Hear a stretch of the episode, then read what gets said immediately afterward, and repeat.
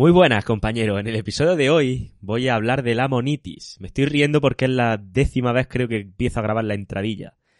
Eh, ¿Por qué voy a hablar de la monitis? ¿Y qué es la monitis, no? Mira, la monitis es un término que viene de seducción, que es como una especie de traducción ahí a la torera que se hizo del término americano que es eh, one-itis o oneitis. Y tú me dirás, vale, me he quedado exactamente igual. la monitis es cuando pone a una chica en un pedestal.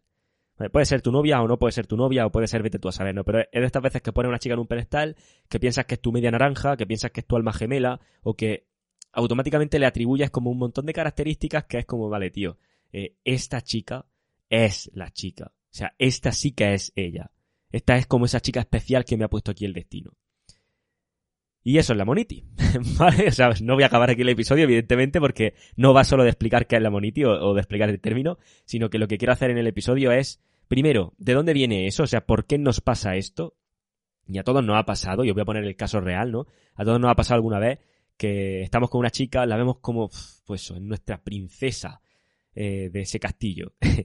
y, y, la vemos tan importante, no queremos perderla por nada del mundo y lo que pasa es que cuando luego se acaba la relación, porque evidentemente si parte desde ese marco, desde esa mentalidad, va a acabar la relación pronto.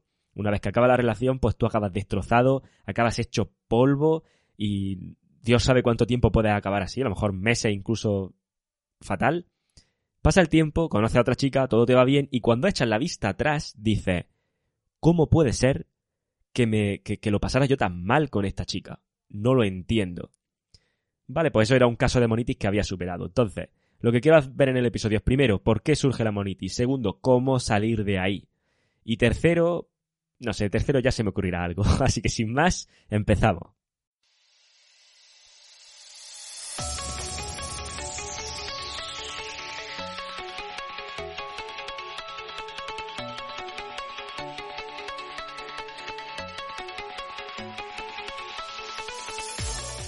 Muy buenas, compañero. Bienvenido a RadioHombreAlfa.top, tu canal de podcast sobre seducción, dinámicas sociales y red pill más completo de habla hispana. Bien, la monitis.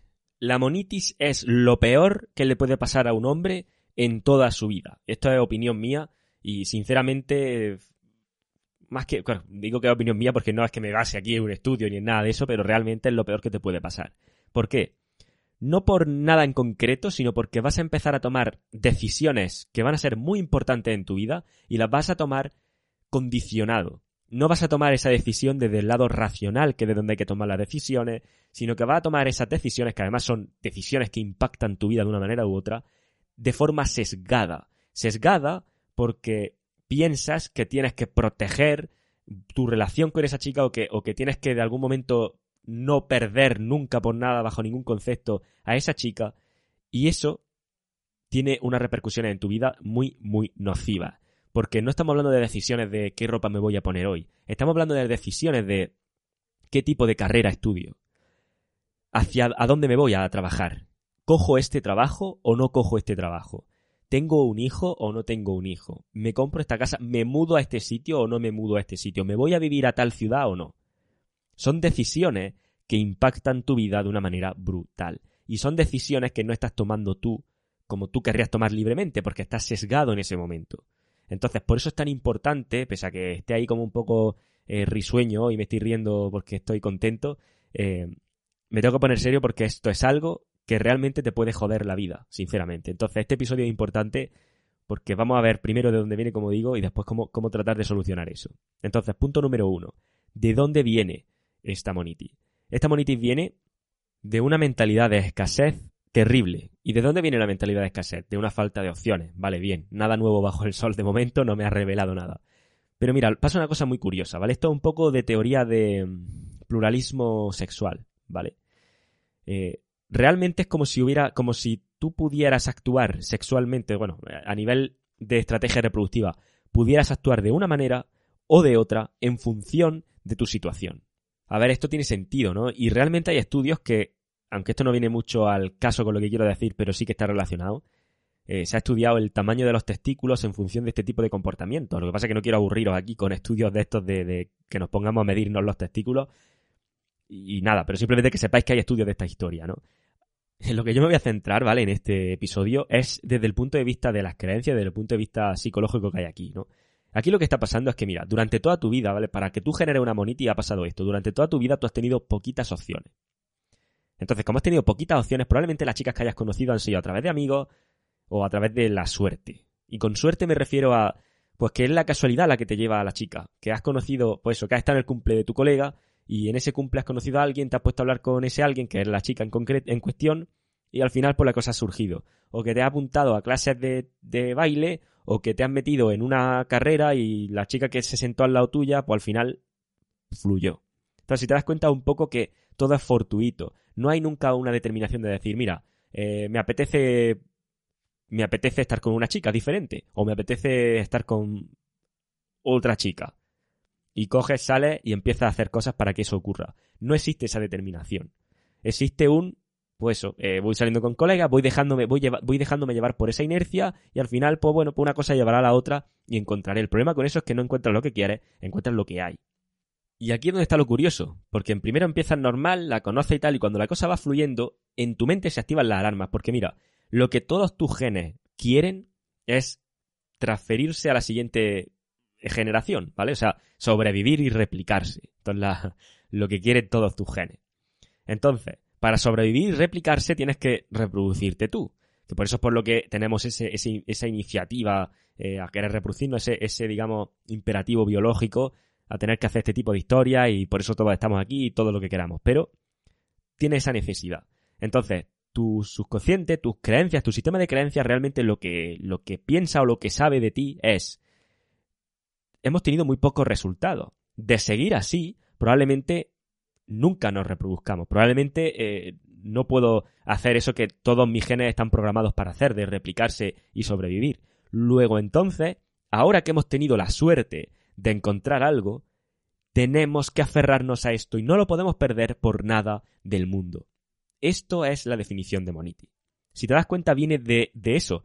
Viene de, esa serie de comportamientos que has tenido donde no has tenido esos resultados, que han generado unas creencias, pues que son las que son, que no es que sea una creencia que no sea real, ¿eh? la creencia es completamente cierta, no has tenido ningún tipo de resultado. Y punto. Y no hay que ponerse aquí, oh no, ¿cómo te vas a decir eso? ¿Cómo te vas a decir que no has tenido ningún tipo de resultado? Oye, pues diciéndomelo, porque si la realidad es que no tenido ningún tipo de resultado, pues punto, pues no he tenido ningún tipo de resultado. Entonces, eso genera esa serie de creencias que es como, tío, eh, de seguir así la cosa va a acabar muy mal. Entonces, lo poco que aparezca, me aferro a eso. Además, esto es la ley de, del ser humano de toda la vida. O sea, si tú no tienes trabajo cero, apenas te ofrezcan un puesto muy precario con unas condiciones muy malas, lo vas a coger porque no tienes otra cosa. Ese es el problema y de ahí donde nace la Moniti, ¿vale? Entonces, ese es, ese es precisamente el nacimiento de la Moniti, viene de ese, de ese sistema de creencias que a su vez ese sistema de creencias viene por una serie de comportamientos que no estás teniendo. Por ejemplo, el ser más proactivo a la hora de querer decir, mira, pues eh, yo estoy en, control, yo soy el dueño de mi destino, en este caso yo soy el dueño de mi vida y, yo soy el que va a decidir. Yo puedo cambiar mi destino, ¿no? Me está quedando esto muy Tony Robbins, ¿sabes que lo pienso? Pero es cierto, o sea, yo puedo decidir, pues mira, voy a salir esta noche o voy a ir mañana a hacer day game y voy a tratar de conocer a una chica que me guste. Y eso lo, que pasa es que eso implica un proceso de necesito aprender a hacer este tipo de cosas, necesito meterme de lleno en, enterarme de cómo funciona esto para yo poder tener esos resultados más sólidos. Pero tú puedes decidir hacer eso. El problema está en que la mentalidad de escasez surge de esto no tiene, yo no tengo ningún control sobre esto y al final es lo que me, lo que la vida me traiga. El problema es que al final lo que la vida te traiga eh, van a ser cosas que no es exactamente lo que quieres, ¿no? Porque evidentemente no lo eliges tú. Y así es como nace esta Monity. La, siguiente pregunta es, ¿qué problemas puede tener la Monity? O sea, ¿qué, ¿cuál es la problemática? ¿no? Que es un poco la que te he dicho antes. La problemática es que en el momento en el que tú conoces a esa chica y te empiece a dar indicadores de interés, te empiece a mostrar que la chica pues, pues se siente atraída por ti, en ese mismísimo momento es cuando se activa la alarma y es como, tío, esto no lo podemos perder. Y como tú partas en la seducción desde un marco de esto no lo puedo perder, te garantizo que lo vas a perder. Y no porque sea la ley de Murphy, sino porque todo tu comportamiento va a ser un comportamiento de alguien que no tiene opciones. Y no hay nada más nocivo para la atracción que el demostrarle a esa chica que no tienes opciones. Y eso te va a llevar a hacer cosas realmente que van a perjudicar tu vida. Y, hablo con conocimiento de causa, es decir, eh, yo ya comenté en un taller que hice eh, cosas sobre más personales, digamos, o unos ejemplos de este tipo, y realmente lo veo, es decir, lo veo en, a diario en gente de alrededor, lo veo en sesiones con, con gente con la que trabajo, sobre todo porque cuando llegan a la sesión conmigo, normalmente es porque esa chica por la que tienen la monitis, pues no está yendo bien la relación de alguna manera o algo está fallando y por eso acuden a mí. O porque ha terminado y por eso acuden a mí, o empiezan a buscar cosas y, por suerte encuentran mis podcasts o encuentran cualquier otro tipo de información que les pueda ayudar a esto. Y parten de esa base. Entonces, normalmente la, la pregunta es, ¿cómo hago para recuperar? ¿O qué hago para poder arreglar este entuerto? Y claro, el problema no es que no se pueda arreglar el entuerto. El, el problema es que desde el paradigma donde tú estás ahora, no puede arreglar el entuerto, porque para tú poder arreglar eso, necesitas tener una mentalidad completamente diferente, necesitas cambiar eso. Y para tú poder cambiar eso, no te piensas que te voy a decir que te vaya a decir en el espejo que eres increíble, no. Tienes que empezar a tomar acción en otra dirección distinta.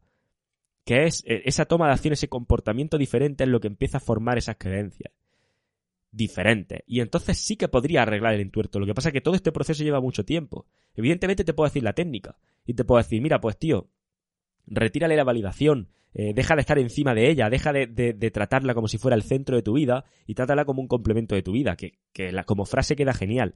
Y todos entendemos el concepto. Pero claro, todos entendemos el concepto, pero luego no vemos cómo se traduce eso en la vida real. Porque en la vida real se puede traducir a que llega eh, un día cualquiera y le preparas una ultra sorpresa a esa chica o, le da unos mensajes de buenos días terribles, eh, terribles me refiero enormes, o unos mensajes de buenas noches tal, o en el momento en el que ella crea un pequeño drama, tú te vienes abajo también y te pones súper blando con ella y no, en serio, porque es como tu pequeña niña preciosa que no quieres que, que nada le pase. Ese es el problema. Porque tú dices, no, si no estoy tratándola como el centro, es un complemento. Pero todo ese tipo de comportamientos que estás teniendo con ella, que tú no eres consciente, porque no somos conscientes de que ese comportamiento señaliza eso. Pero hay muchísimos comportamientos. ¿Quién es el que primero, eh, no sé, siempre soy yo el que la besa a ella? Siempre soy yo el que está buscando el beso con ella, el que está buscando las relaciones íntimas con ella. Eh, si hay un pequeño inconveniente, un pequeño debate, soy yo el que se va rayado a casa porque, porque joder, tío, no, no quiero discutir con ella. Todo ese tipo de cosas. Te estás comportando como un pussy, tío. O sea, sinceramente, eh, lo, he dicho en inglés, pero porque se suele decir, bueno, realmente se suele decir simp en inglés, ¿no? Pero me da igual, tío. Te estás comportando de una manera que no es nada masculina, tío, y no es nada atractiva. O sea, para de hacer esa mierda. Stop. Deja de hacer eso. Porque para tú poder solucionar esto, lo que no te puedes romantizar nunca jamás con la idea de que una chica es para siempre o de que esa chica es especial porque tengo noticias para ti. No existe la mujer de tu vida. Punto. Ni la de la mía, ni la de nadie. No es porque el mundo sea un caos, sino porque no existe, tío. Hay mujeres peores, hay mujeres mejores, pero no existe una mujer perfecta para ti, ni para mí. Entonces, primero que te tiene que entrar, esta mentalidad te tiene que entrar en la cabeza de verdad, tío. Tiene que, tiene que empezar a formar parte de ti esa creencia. Porque si no, entonces el resto no funciona. Evidentemente, para que eso forme parte de ti necesitas tomar acción. Y yo voy a poner el caso de un alumno del programa 90 días, por ejemplo. Porque me acuerdo, mira, eh, esta es la segunda vez que ha renovado el programa. Y la primera vez que empezó conmigo, el chico estaba quedando porque hizo mi curso de Tinder y estaba quedando con una chica que conoció ahí. Y bueno, pues yo empecé con él y me dijo, mira, tío, me está yendo bien con esta, estoy quedando con ella, he quedado como dos o tres veces, eh, me estoy enrollando con ella. Y la verdad es que no me importaría tener una relación con ella. El chico había tenido poca experiencia con mujeres antes. Entonces, claro, cuando me dijo eso, pues ¿qué pensé yo? Monitis. No ha tenido resultados nunca, de repente, o muy pocos resultados, de repente ha conseguido un resultado y se aferra a él como si fuera lo último de su vida.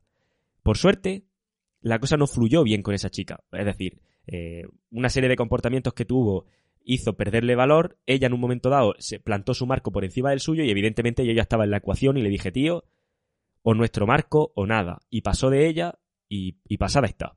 Lo que pasa es que a raíz de ahí ha tenido citas, pues no sé, el otro día me, dijo como unas 12 chicas diferentes con las que ha quedado.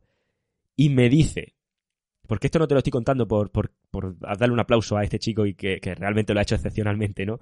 Sino por, por la idea que hay aquí.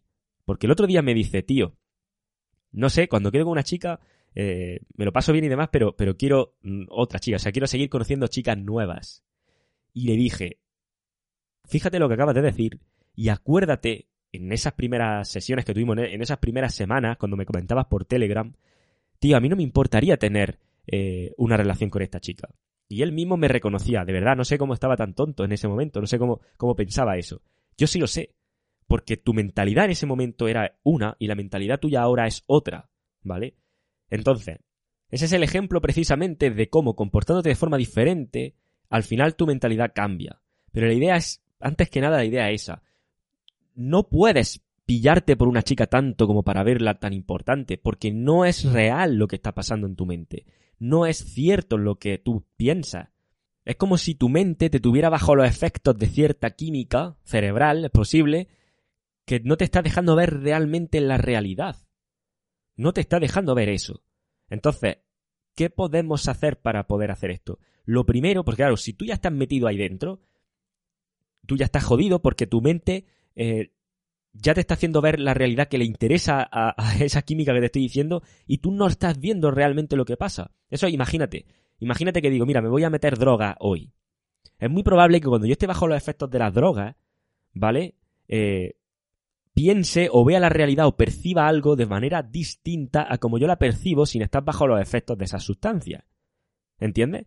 Entonces es muy probable que empiece a tomar eh, decisiones basadas en esa realidad, en esa percepción de la realidad que yo estoy viendo, que no es no es que no sea real, porque tampoco me quiero poner filosófico y, y qué es real, ¿no? Realmente, ¿no? ¿Cuál es la realidad que vale? Pero esa realidad, por lo menos, no es exactamente la misma realidad que sin estar bajo esos efectos.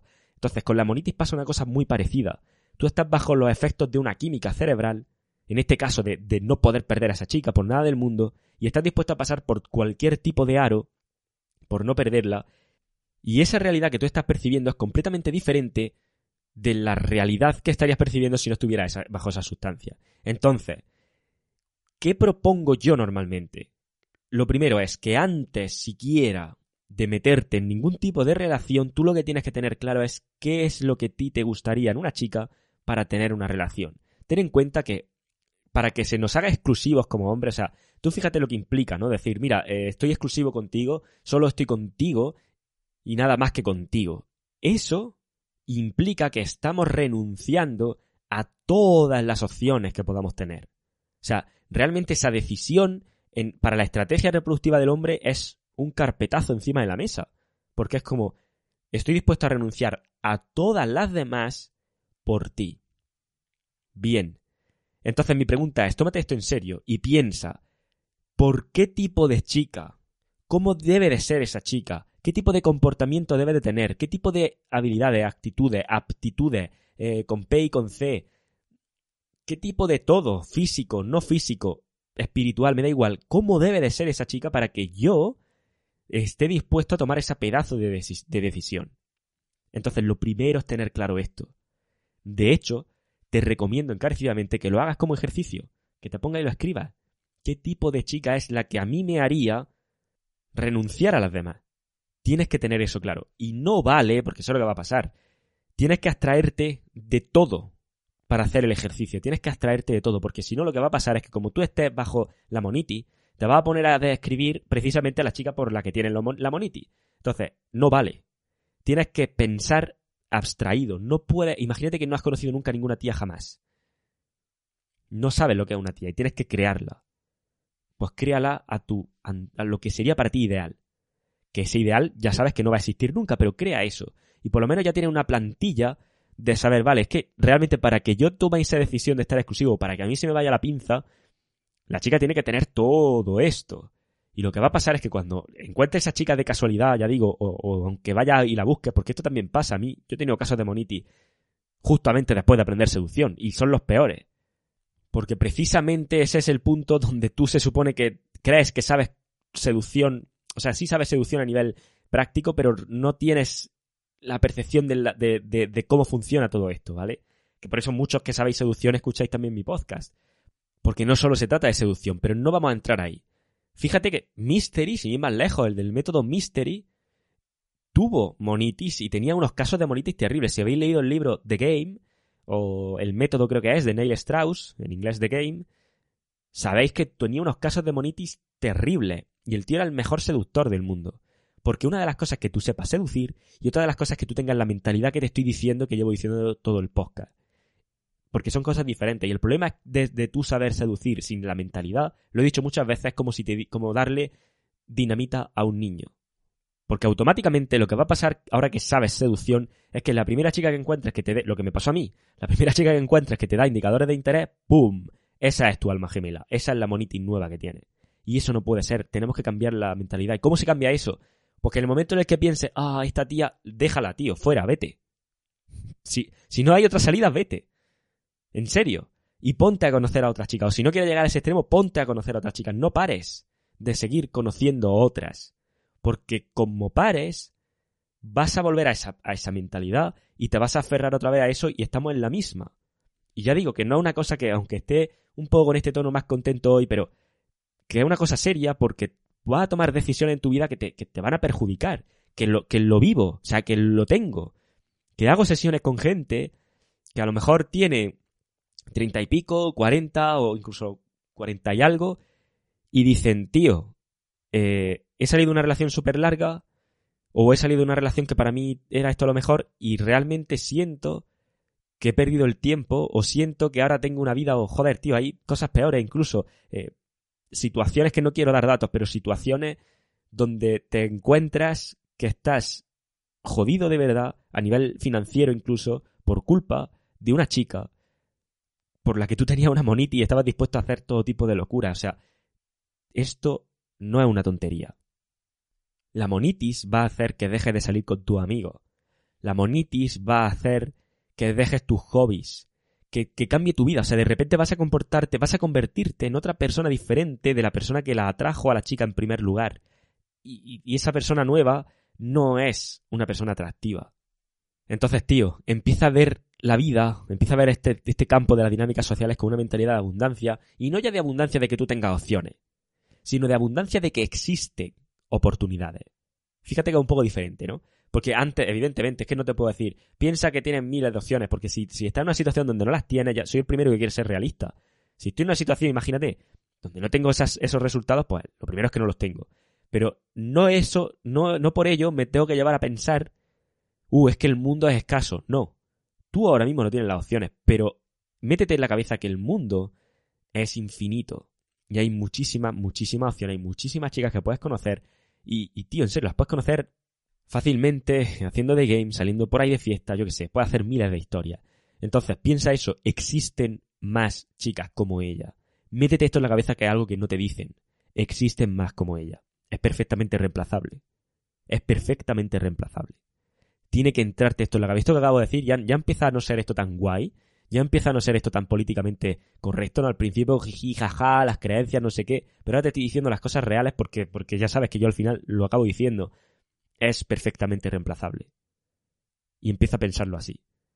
Y aunque te duela, si tienes que tomar una decisión, porque al final tú te vas a encontrar en una dicotomía donde o empiezo a seguir pasando por todos los aros que ella me ponga y, sigo con la relación luchando, y lo digo aquí entre comillas, ¿no? Por esa relación, que claro, yo me pregunto, ¿por qué tienes que tú luchar por la relación, ¿no? O sea, ya partimos desde ese marco, pero en fin o hace eso y va a tener pues la típica relación que más se ve hoy día, pero que no es que sea la única, pero que más se ve hoy día, donde, donde tío, donde le tienes que pedir permiso a tu mujer para hacer las cosas, me lo estás diciendo en serio, son cosas que veo, ya digo, veo en mi círculo cercano y en el no tan cercano. El típico comentario, ¿no? De, bueno, es que tampoco puedo salir mucho, tampoco puedo hacer mucho porque si no se enfada mi mujer. Tu mujer es tu madre, tío. Te lo estoy diciendo completamente en serio. O sea, ¿en serio tú no puedes decidir hacer con tu vida lo que tú quieras por miedo a que se enfade tu mujer? ¿Qué clase de vida es esa? ¿Qué clase de vida es no poder hacer lo que yo quiero hacer en este momento? Porque es como, ya digo, es como si, como si siguiéramos con la madre. Cuando éramos pequeños, nuestra madre nos pone una serie de órdenes y ahora es nuestra mujer la que nos pone una serie de órdenes. ¿En serio, tío? es que a mí esto me parece flipante. yo, yo he estado dentro de una situación donde no hacía ciertas cosas. Por ejemplo, eh, salir de fiesta con mi amigo, uh, vaya que se, vaya que se piense que, que, voy a estar con otra y se mosquee. entonces no lo hago. ¿Entiendes? Y ya digo, a, nivel de... He tenido sesiones donde a nivel de, cosas peores incluso, ¿no? Pero tío, en serio no, no puedes llegar a ese punto. No puedes llegar al punto donde tú no puedes hacer que es tu vida. Que eres tú el que decide tu vida. Que si a la otra persona no le gusta, pues a lo mejor tienes que replantearte qué clase de persona que a a tu lado. ¿Entiendes? Entonces, luego hay otro factor que también influye mucho en el tema este de la monity y es el cómo se trata hoy día el tema de las emociones, que parece que eso es lo más importante del mundo. Me ha dejado mi novia. Oh, tío, déjate sentir, tírate tres días en tu casa hecho pedazos llorando, porque, porque abraza tus emociones, no las vas a bloquear. No, tío. Te ha dejado tu novia, ok, salimos esta noche. Te ha dejado tu novia, ok, a hacer day game. Te ha dejado tu novia, venga, ábrete Tinder. Coño, ponte a hacer cosas que te saquen de ahí. No es como, no es que necesito tomarme mi tiempo para sentir, pero qué, qué mierda es esto, tío. En serio, necesito tomarme mi tiempo para sentir, venga, hombre, levántate y sal. Es que, es que estoy dolido. Claro que estás dolido, pero, pero vamos. Vamos. Es que tienes que ser así. Es que esa es la dinámica. Y yo veo que estamos viviendo en un mundo donde se le da tantísima importancia al tema de las emociones, que no es que no tengan que ser importantes, que no es que los hombres no puedan llorar, que siempre se van al mismo ejemplo de manido. No es eso. Pero lo que no se puede hacer, porque, a ver, pasan dos cosas, hay dos formas diferentes de procesar las emociones, ¿no? Las mujeres como que procesan la emoción o procesan eso, esas situaciones que tienen y se regocijan en esas emociones, ¿vale? Porque su manera de, son más emocionales. Y nosotros cogemos la emoción y la canalizamos a otra cosa. Por eso, cuando, si eres una persona que entrena en el gimnasio, y si no lo eres, te recomiendo que lo seas, si eres una persona que entrena, te darás cuenta que cuando tienes un día malo, tu, tu gimnasio es como tu terapia. Realmente es que no necesitas más terapia que unas pesas. Es que no necesitas más terapia que unas pesas, o que apuntarte a un dojo y, boxear con alguien. O arte marcial, me da igual la que sea. No necesitas más terapia que esa. Yo lo he vivido en mí, hablo con conocimiento de causa. Días que tienes que dices, madre mía, qué asco de día. Y sales del gimnasio, termina y dices, ¡buah! Es como si hubiera soltado todos los problemas ahí. Por supuesto. Porque como hombres, lo que hacemos es coger las emociones y canalizarlas a otra cosa. En este caso, a levantar pesado en este caso a, yo que sé, a, salir corriendo y si corres, o si haces bicicleta, o vete tú a saber. Lo que sea. Pero canaliza. Lo que no me puedes hacer es, ah, pues tío, me voy a quedar tres semanas ahí en mi casa, tumbado en la cama, sin querer hacer nada. ¿Qué coño? O sea, deja de hacer eso porque, porque es peor, porque estás repitiendo un patrón, no te das cuenta, pero estás repitiendo un patrón. Y te voy a decir una cosa, las emociones son adictivas. Cierto tipo de emociones son adictivas. Entonces, sobre todo la emoción de victimismo es adictiva que flipas. Entonces, tú te estás sintiendo una víctima de la situación. Y, esa negatividad, y te lo digo de nuevo con conocimiento de causa, o sea, yo sido el primero, cuando he tenido una relación eh, con una chica y ha ido fatal, evidentemente, estoy hablando de mis primeras relaciones, yo me encantaba ponerme música de esta melancólica rollo Leiva o rollo, eh, yo qué sé, Raiden, que de vez en cuando tiene alguna canción así más melancólica o no sé decirte, tío, alguna canción así que ahora mismo no, se me ocurre. Y como, como llorar esa pérdida. Como de verdad sentirte, oh, tío. Y echarla de menos y pensar y darle vuelta.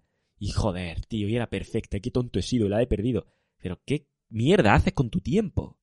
O sea, tienes que pensar, automáticamente piensa esto. Tienes una vida. Vas a morir no sabemos cuándo. Y me estás diciendo que estás perdiendo el tiempo escuchando canciones de mierda, sentado en tu cama o tumbado en tu cama, llorando una cosa que ya no tiene y que no puedes cambiar. ¿En serio? La única forma de salir del patrón es romper el patrón. Me ha dejado mi novia, estoy destrozado. Muy bien, tío. Genial, no hay ningún problema, a todos nos pasa, todos tenemos bajones. Y ahora a seguir, ahora a, seguir creciendo tu vida. Porque en el momento en el que tú empieces, porque tú ten en cuenta que tú estás dolido, estás, fíjate lo que te voy a decir, estás tan dolido porque realmente no tienes una opción B. Si tú tuvieras una opción B, te jodería, pero todo sería más liviano. Vamos a poner una metáfora. Imagínate que te contratan a un trabajo que te, que te pagan mil euros al mes y trabajas ocho horas. Y justamente esta, esa semana, o, esta semana, imagínate, justamente esta semana te ha llegado un email de otro trabajo que te paga mil cien euros y trabaja 8 horas. 100 euros más, que tampoco es una miseria. Y llega esta semana y justo te dice tu jefe, mira, tenemos que hablar, que, que estás despedido. ¿Cómo te sentaría esa noticia?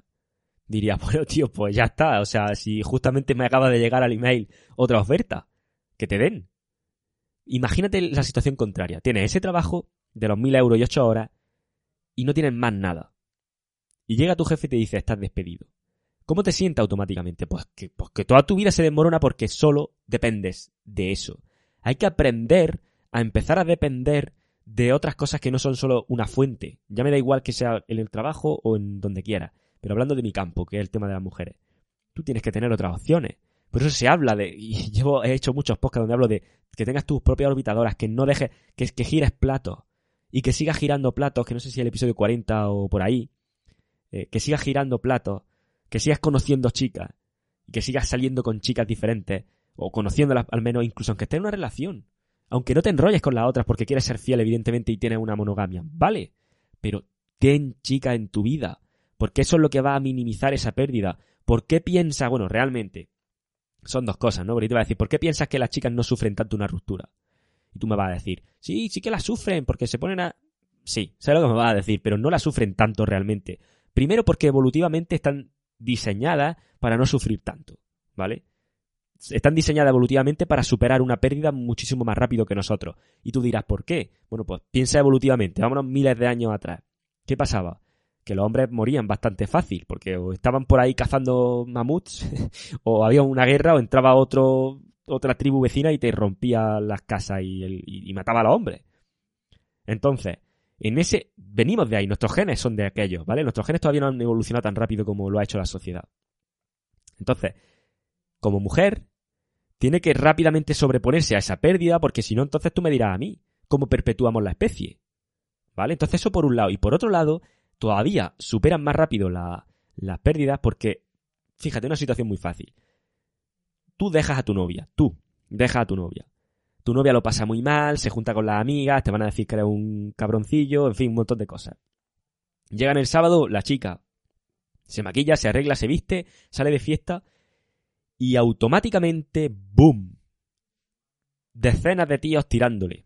Decenas de tíos queriendo invitarle a copas decenas de tíos diciéndole de todo. Y coge, sube una historia con su amiga muy mona y ¡boom! Decenas de tíos reaccionándole con fueguecitos, decenas de tíos mandándole mensajes, tíos que no conoce que la han encontrado porque estaban navegando por el Explora y, y le responden también a la historia. Ese es el poder. Entonces tú me vas a decir a mí que ella, por mucho que esté perdiendo, no se recupera rápido. Venga, hombre.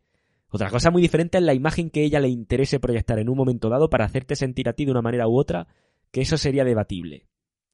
Pero dicho eso, vamos a poner la otra analogía. Tu novia te deja. Tú lo pasas muy mal. Te vas con tu colega como mucho a beber cerveza y te emborrachas vivo porque quieres ahogar las penas. Casi no puedes ni hablar, no das pie con bola y vas a tu casa y tienes un rey sacón como el de Las Vegas. Fin.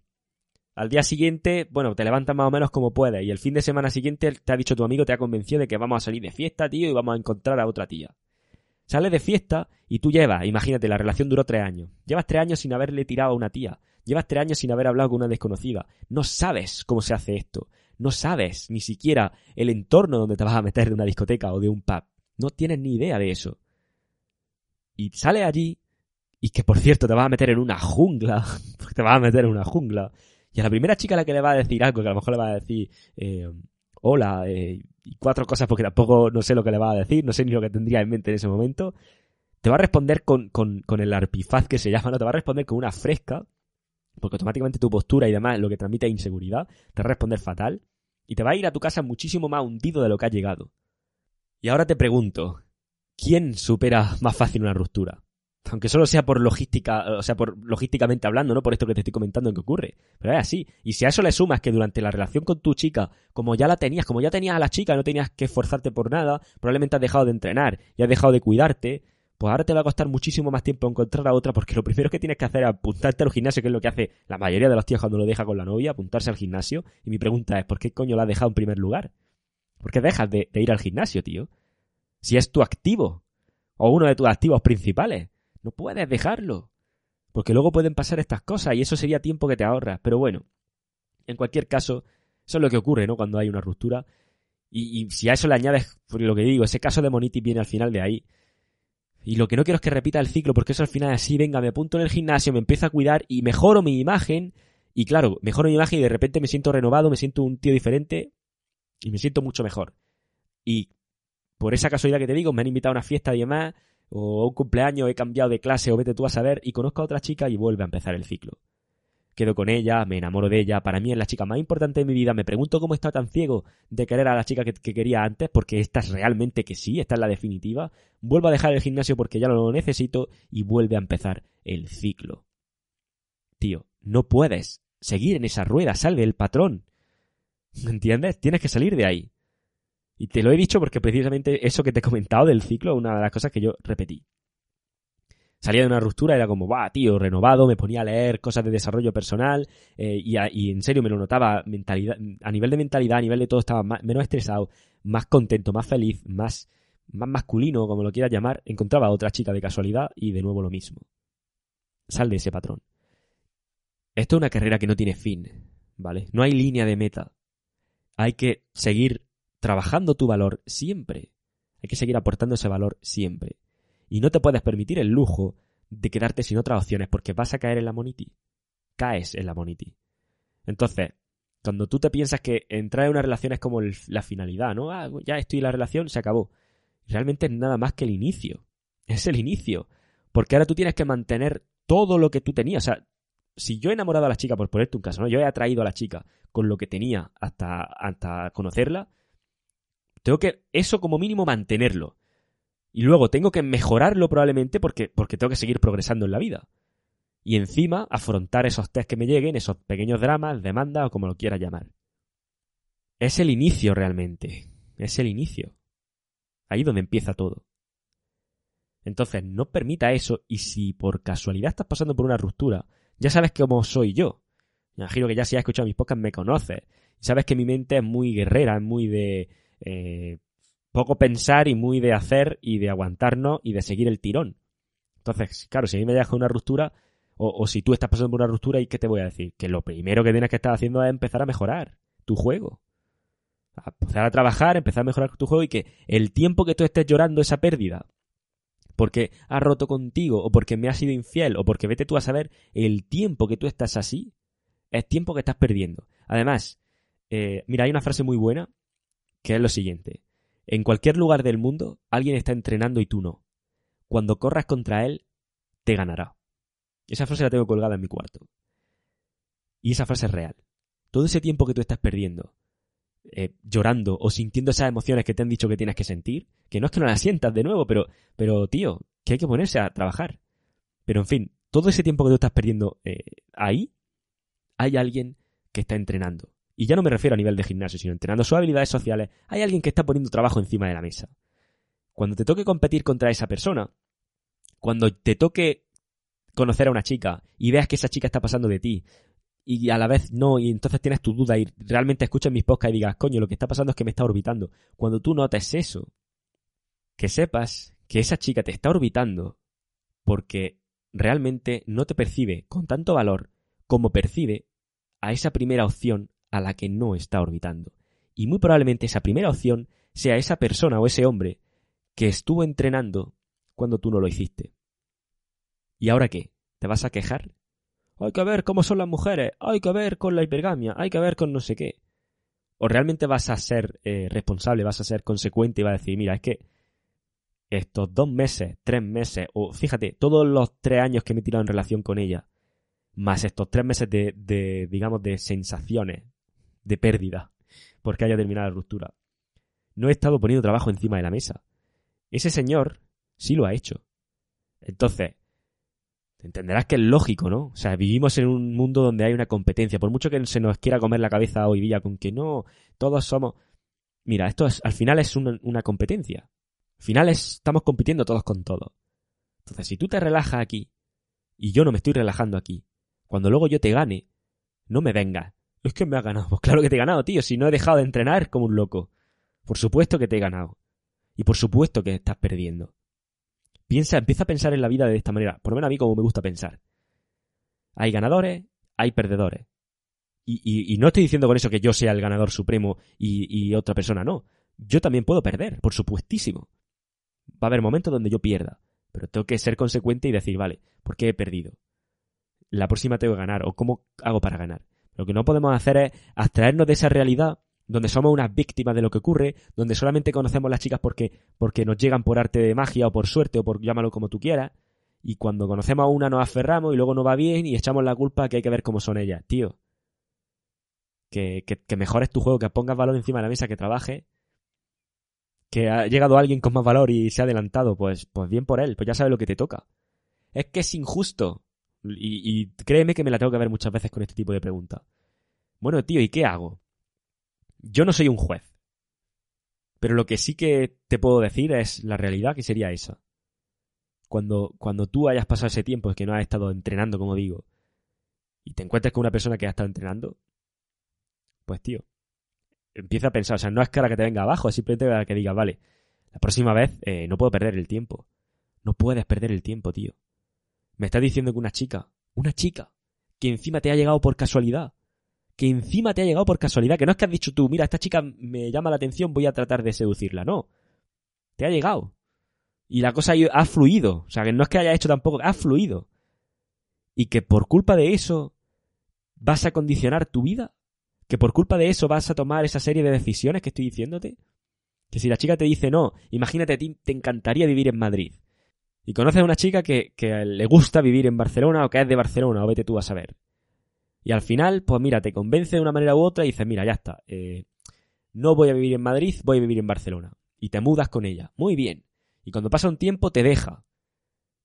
Y estás destrozado. Y encima en Barcelona, que no es donde tú querías vivir. O sea, no solo estás dolido por la ruptura, sino que encima estás en, en un lugar que no es donde tú querías. Mira, si hay algo con lo que quiero que te quede al final de este episodio es toma las decisiones que tengas que tomar por ti mismo. No te sesgues por nadie. Punto número uno. Punto número dos. No le des importancia a ninguna chica más de la que la tiene. Es una persona como otra cualquiera y es perfectamente reemplazable. Y punto número tres. Si estás de bajón, aprovecha ese tiempo, aprovecha esas emociones negativas que estás sintiendo y canalízalas en seguir mejorando y en aprender cosas nuevas.